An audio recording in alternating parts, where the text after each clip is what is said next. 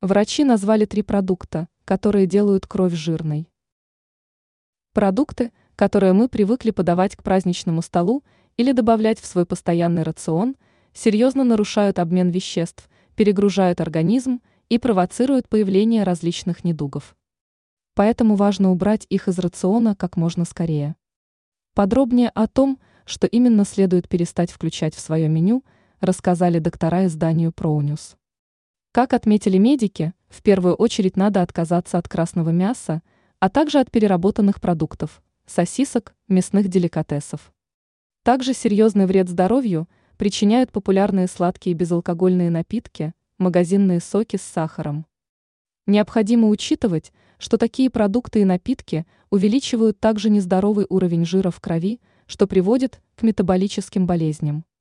При этом в крови наблюдается избыток жиров. Такие частицы перерабатываются медленно, а значительная часть будет оставаться крови. Ранее мы рассказывали, кому и почему нельзя есть оливье.